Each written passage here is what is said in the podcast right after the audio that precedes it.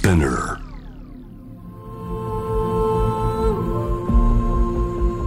J-Wave Innovation World Ella podcast from the next Ella. 小橋健二がナビゲートしてきます。イノベーションワールドエラー。様々なジャンルのイノベーターをお迎えするトークセッション from the next era。今月は雑誌ブルータスのコラボレーション企画をお届けしています。今回お迎えするのはアーティスト、DJ の真鍋大斗さんです。真鍋さんはすでに様々なアイディアを持つクリエイターとして国内外で活躍されてますが、そんな真鍋さんのライフヒストリーから、これからの未来のイノベーションのヒントを探していきたいと思います。まあ、あの、本当に今更、あの、聞けない話もたくさんありますし、あの、もう多くの方はご存知だと思うんですけど、まあ、ライゾマの、まあ、ライゾマじゃないですね、もう真鍋さんですね。真鍋大斗さんって、簡単に言うと、僕が聞くのもあれなんですけど、まあ、聞いてらっしゃる方でも初めての方がいらっしゃると思うんで、まあ、ご自分のことをなんか、どういう定義というか、どんな方だというふうに思われてますか？難しいですね。半分はまあ職人で、まあ半分はアーティストっていう感じですかね。うん。なので職人芸としては、まあそうプログラムをまあ書いたりみたいなこともありますけど、まあ発想とかそういった部分は、まあアーティストとしてやってるっていう感じですかね。いまだに自分でもやっぱ職人的に書かれたりとかしてるわけですか？まだやっぱりその部分が自分のモチベーションになってるところもあって、まあプログラム書いたりっていうのはやってますね。なんかよくあの、ご自身のお話の中でも、まあ、数学っていう言葉を結構使われたりとかすると思うんですけど、はい。こうなんか真鍋さんがこの数学に興味を持ってったっていうのって、まあ、どういうきっかけなんですかね、だからやっぱ中高の時は普通に得意だったっていうことで、まあ与えられた問題をあの人より早く解けるとかっていうことが多分喜びだったと思うんですけど、まあでもやっぱ大学入ってからはもうちょっと、なんですかね、数学が持ってる、まあ、特別な、まあ、概念とか、例えば、そのユークリッド空間、その、まあ、普段生きている、その三次元の世界じゃない、もっと高次元の世界で。まあ、成立する、まあ、図形を考えてみたりとか、なんかそういうことやり始めてからだんだん、まあ、数学が持つ不思議な世界に興味を持ってったっていう感じですかね。うん僕はなんか好きな映画の一つでコンタクトってあるんですけど、コンタクトの中で、英語は地球共通語だけど、数学は宇宙共通語なのよっていうセリフがあって、うんうんうんうん。いや、まさに僕はそういうとこあると思いますね。うんですよね。なんか、そういう教え方されてたら、僕も学校の中でもっと数学やっとけばよかったって思うんですけど。いやーこれね、本当に僕もそう思います。やっぱ教育の仕方に、ね、もうちょっと数学のね、本当の楽しい魅力を伝える部分があれば、はい多分、なんかもっと多くの人がやると思うんですけど、今はね、やっぱりなんか計算問題だったりとか、数学が持ってる、そういうミステリアスな、ロマンチックなところとかはあんまり学校で教えないので、確かにそれはね、問題だなと思いますね。でもそんななんかこう数学にこう魅了されてって、はいでなんかこうまあ数学イコール物理とかもどんどん行くんですかね？物理学とかにも。そうです。まあ、数学、僕大学、まあ、数学科でもう本当にはい朝から夜まで数学みたいな感じの学科だったんですけど、まあ、物理は一応やるんですけど、まあ、物理よりも数、まあ、僕は本当に数学ばっかりやってて、で、結構、当時そんなに真面目じゃなかったので、なん、何の役に立つんだろうなって思いながらやってたことも結構ありましたね。うん。そんな中で数学科に行って、でもなんかそっからこう自分でなんかアーティスト活動とかそういう職人活動に行くと思いきや、会社員をやられてるんですよね。そうですね。これが僕のなんか、はい。今でもあると思うんですけど、なまあ、変な言い方ですけどバ、バックアッププランじゃないですけど、やっぱりアーティストとしてとか、まあ、当時はどっちかっていうと音楽とプログラム両方好きで、まあ、それをなりわいに食べていきたかったけど、やっぱりそれでは難しくて。で、でもまあ、やっぱり働かなきゃいけないなと思った時に、まあ自分のそういうソフトウェアのエンジニアリング、まあ、プログラミングのスキルを身につけながら、まあ、働ける仕事って何かなと思って、まあなんか防災システムの、あの、エンジニアになった感じですね。あ、じゃあ会社員でありながらも、ちゃんとはい今の自分の仕事にはつながっていくような全く関係ないってわけではないですますね。そうですね。まあ、防災システムで、そういうカメラのリモートコントロールをするシステムとか、まあ、そういうのを作ったんで、まあ、当時は防災のためにやってましたけど、まあ、今はそれをエンタメに使っ、エンタメとか、まあ、アートに使ってるっていう感じなんで、まあ、共通点はありますね。うんなるほど。あのね、結構設計とか、そういうバックアップ、まあ防災ととか、やっぱ人の命とお金が関わるシステムって、とにかくそのテストをしたりとか、バックアップを考えるんで、そういう意味では、まあ今の仕事にも役立ってるところはあるかなと思いますね。そんな中で多分なんか一つの大きな転機っていうのが2006年、ライズマティックスの設立だと思うんですけども、あの、これね。斉藤さんと出会ってったことによってこういうことを作ってったんですかね？そうですね。もう、なんか久々にこの間、斎藤とゆっくり話して、はいまあ当時のことをなんかちょっと話してたんですけど、はい。やっぱり二人ともアートが好きだし、まあ、ものづくりをしたいんだけど、でもやっぱりそれだけでは食べられないから、何かしら、その制作の、まあ、コミッションワークというか、クライアントがいる仕事やんなきゃいけないよねっていうところで、個人でやるよりも会社でチームでやった方がいいっていうことで、ライズマンを作ったんですけど、ただまあ当時やっぱ3人、まあ社員含めて4人でやってたので、今みたいな大きな会社にするつもりはまあ全くなかったので、まあそうですね、時代とともに ライズマンも変わってきましたけど、こんな風になるとは予想してなかったですね。自分では全く想像つかない未来に今が起きているってことですよね。そうですね、本当にやっぱじゅ10年後のことってなかなかわかんないですね。もう身をもって、はい、体感しました、体験しました。でもその時に今みたいなそのメディアアーティストっていう、なんかそうなるぞみたいなイメージっていうのは抱いてたんですかね？当時ってやっぱそのウェブプログラミングでクリエイティブなことやるってなるとそのウェブブラウザ上のフラッシュかあとはやっぱゲームとかが結構多くてライブとかってあんまなかったんですね。ライブエンタメとかリアルスペースに展開してはなかったので僕はでもそこは絶対来るなって思っていてライズもできた当初から結構リアルスペースに展開するってことをやっててそうですね。まあでも多分それが広まったのは YouTube とかできて、まあそういう活動があるってことが幅広く知れ渡っていったからだと思うんですけど、そうですね。初期はもう普通に DVD 焼いて配ったので、あ実はね僕もあの映画撮ったことあったんですけど、僕は自分で映像を撮って、それをはいあの編集して配るっていうのをやってたんですよね。ありますよね。だってそうやらないと知ってもらうね、手立てがないですよね。よねだから今はすごいいい時代になったなと思いますね。本当に。そういう意味で言うと、その、まあ、真鍋さんといえば、まあ、僕もめちゃくちゃ記憶あるんですけど、まあ、一番話題の動画として、まあ、ご自分の顔に、こう、電極をつけて電流流すっていう、本当いい意味でめちゃくちゃクレイジーじゃないですか。ああれ、なんか、あれ作って世に流して、どどう思われて作っ、とりあえず流そうと思ったのか、なんか狙いがあったんですか？そう、最初は、あのーまあ、電気流して、顔の表情筋をコントロールして、はい。はい。まあ、つ要は、いろんな表情をつ作ろうっていうことをやってたんですね。それ笑顔を作ったり怒った顔とかって、まあ、筋肉をコントロールしたら作れるので、で、もう一個は、逆に今度、まあ、今だったらカメラ使うと思うんですけど、当時は、その筋肉の収縮の具合を、あの、検知するセンサーを顔に貼って、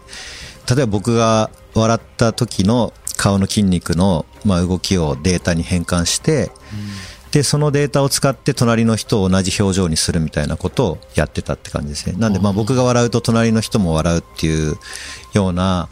まあこれなんか作品になるかならないかよくわかんないけど、当時やっぱり暇だったんですよね、僕。なんで、そういうなんか謎の実験とかを、まあ日々やってたって感じですね。ある意味で余白が新しいこうイノベーションを生んだっていう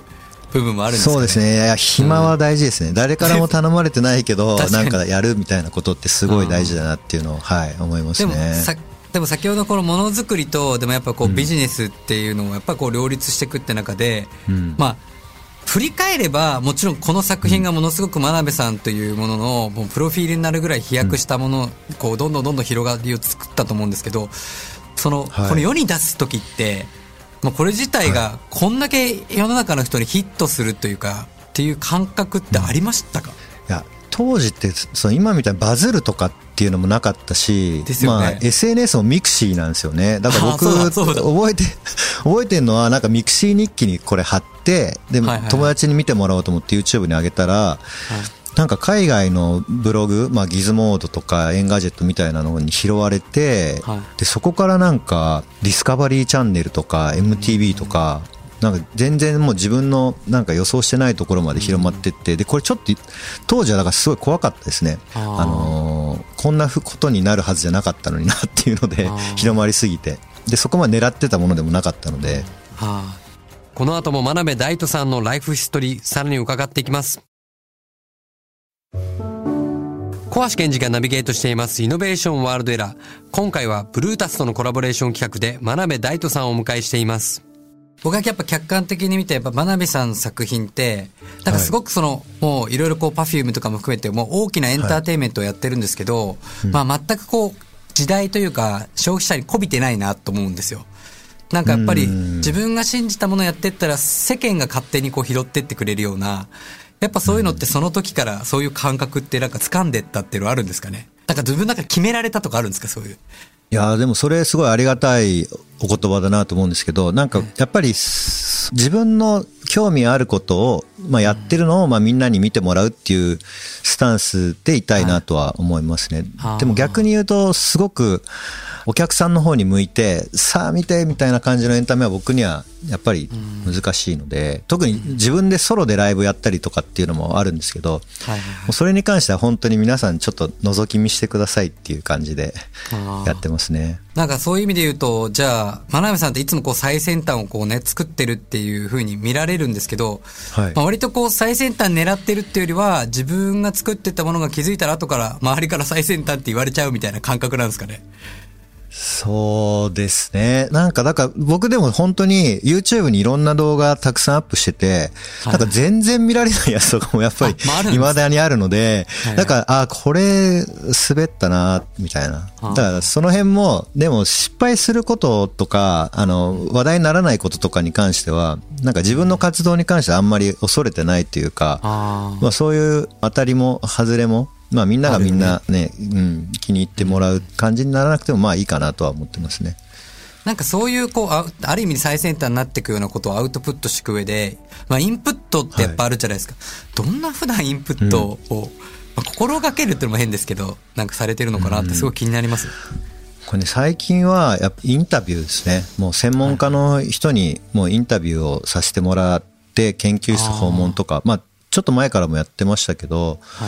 やっぱり自分でリサーチできる範囲がまあ限られているので、もう興味がある分野が見つかったら、まずは自分で調べますけど、これ以上調べるのはちょっと難しいなと思ったら、まあ、インタビューしてしまうとかっていうことは結構多いですね。ああ、じゃあ日々、やっぱり。あとコラボレーションとかして、うん。はいはいはい。コラボレーションして、まあ、コラボレーションを通じて、なんかいろいろ学んでいくとか、まあ、そういうパターンもありますね、研究者とのコラボは。僕なんかもう客観的に真鍋さんから見るともう完全にいろんなものが完成されてるなって勝手に思っちゃうんですけど、そんな真鍋さんも 日々こう学んで常にこう自分自身をアップデート、いろんな刺激を受けてアップデートされてるってことですよね。そうです。もう、でもね、全然学び足りてないので、本当に、まあ僕も、僕もっていうか、僕は本当に若い頃、ちょっともう音楽ばっかで、音楽ばっか聴いてたので、今はいろいろ勉強してます。そんな中でこう、ま真鍋さんやっぱ DJ とかもやられてるじゃないですか。はい。うん。なんか音楽の、まあ、出会いとか、あとやっぱ音楽が今の自分の活動にこう、つながっていく部分ってなんかあったりするんですかね？そうですね。なんか音楽はもちろん自分で作ったりもするんですけど、まあ数学もそうなんですけど、やっぱ音楽と数学はなんか結構憧れみたいなのがあって、はいはいはい。まあ、ミュージシャンとコラボレーションするのとかそういう数学系の研究者とコラボするのとかはなんかそうですね。まあやっぱ憧れみたいなところがなんか根っこにはあるんじゃないかなっていうのは思いますね。今でも結構、まあ、なんかレコードとか結構収集してるって聞くんですけど今でもめちゃめちゃめちゃくちゃ収集してますか？そうですね。なんか昔と違ってネットでね探して結構すぐ見つかっちゃうので、結構危険だなと思いながら、はい、レコード屋さんとかにも行ったりはするんですか？レコード屋さんも行ってたんですけど、はいはい。最近は、そうですね、まあ今みたいな状況になってから行ってないっていうのもありますけど、結構やっぱネットで定点観測してるところとかで買ってますね。なんかこう DJ の普段してる活動と、まあ、そのメディアアーティストとかの仕事と、なんかこの普段のその DJ、まあ音楽活動憧れみたいなところが、はい。こうやっぱ仕事に生きていく部分って、今日なんかこう繋がっていく部分ってあるんですか？ぱ大学の頃はその DJ やってる活動とかバンドやってる活動と、まあ、数学とかプログラミングっていうのをなんか何とかして結びつけられないかなと思ってあのプログラム使って音楽を生成したりとか音を映像に変換するみたいなプログラム書いたりっていうのを結構やってたんですけどなんか20年ぐらいそういうことをやってまたもうアナログはアナログだけで楽しめる方法があるなと思って結構今はもう仕事になんかならなくても純粋にあの楽しんで DJ をやるみたいな感じになりつつありますね。なんで DJ プレイとしては面白くないかもしれないですけどね。いやいやいやいやうん、でもなんかそういう自分のでも居場所がちゃんとあるってことですよね、うん、そうですね。もうなんかやっぱりレコードだけのレコード話で言うと僕祖父からレコードを引き継いでもらってあそまあそれをまあ DJ に使ったりっていうのもしてたのでまあなんかそういうのって変えようと思ってもまあ変わらないしまあそのままでいいかなと思ってやってますね。じゃ最後にちょっとあの、まあ、これはいろいろなところで散々聞かれてると思うんですけど、まあ、このコロナ禍で、まあ、ものすごくそのエンタメとかがいろいろこう中止になってったりとか、まあ、もちろんその真鍋さんもいろいろライブとかも出かけてたりするんで、そういうことも多分いろいろ中止延期になってると思うんですけど、まあ、そんな中で、こう、ご自身のやっぱ環境の変化とか心の変化とか、まあ、あと会社、ライズマテックスも新しいフェーズに進んでると思うんですけど、はいはい、今後どんなことを今も含め考えられてるかなっていうのをちょっとお聞きしたいです。はい。そうですね。やっぱりリアルスペースに戻ったとしても、まあ、マスクは、まあ、つけてるでしょうし、もう大声も出せないっていう、はい、そういった現場が多分増えていくと思うので、やっぱりそうなった時でも、なんか新しい楽しみ方を見つけられるようにと思って、まあ、ハードウェアもソフトウェアもいろいろと開発はしていますね。で、ね、どうしてもオンラインにならざるを得なかったので、本当はリアルでもちろんやりたいんですけど、リアルでできないことがたくさん出てきてしまったので、まあ、ライズマはもともとリアルスペースでエンタメの現場っていうのが多かったんですけど、まあ、それをバーチャルオンラインにシフトまあ、せざるを得なかったこともあって、今までではちょっと作ってないような、その自宅で楽しむためのデバイスを開発したりとか、まあ、あとは、 Zoom で話してる、まあ、 Zoom のコミュニケーションだけだともう足りてないものがあると思うので、 Zoom の拡張機能みたいなものだったりとか、まあ、なんか雑談のプラットフォームみたいのを作ったりとかっていうのは、なんかちょこちょこやってますね。で、まあ、実験的なものばっかりですけど、その中からもしかして、あの、みんなが使ってもらえるものが出てくるかもしれないなと思って、いろいろやってます。いやもうなんか最後にちょっと個人的なホープですけど、まあ、あの前回の時も言わせていただいたんですけど、はい、僕はやっぱその心のエンタメみたいのを作りたいなと思ってる時に、うん、あの、まあ、今僕がやってるそのアンボーンっていうところでアイソレーションタンクとかカラーサウンドメディテーションとかあるんですけど、はい、まあ、普段やっぱなかなかこう瞑想って言ってもやっぱ難しい。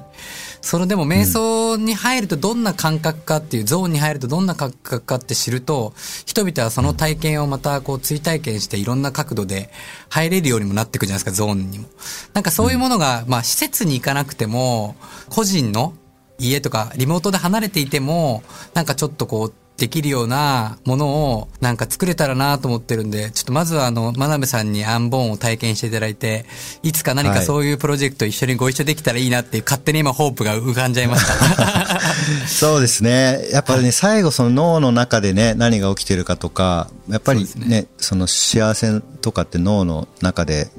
意外とね、完結してたりもするので、考え方とか心とかで、はい、はい、興味あるので、ぜひ何かご一緒できる時があったらお願いします、はい、ぜひよろしくお願いします。はい。今日はありがとうございました。はい、ありがとうございました。ありがとうございました。イノベーションワールドエラー。今回はアーティスト、DJ の真鍋大斗さんをお迎えしました。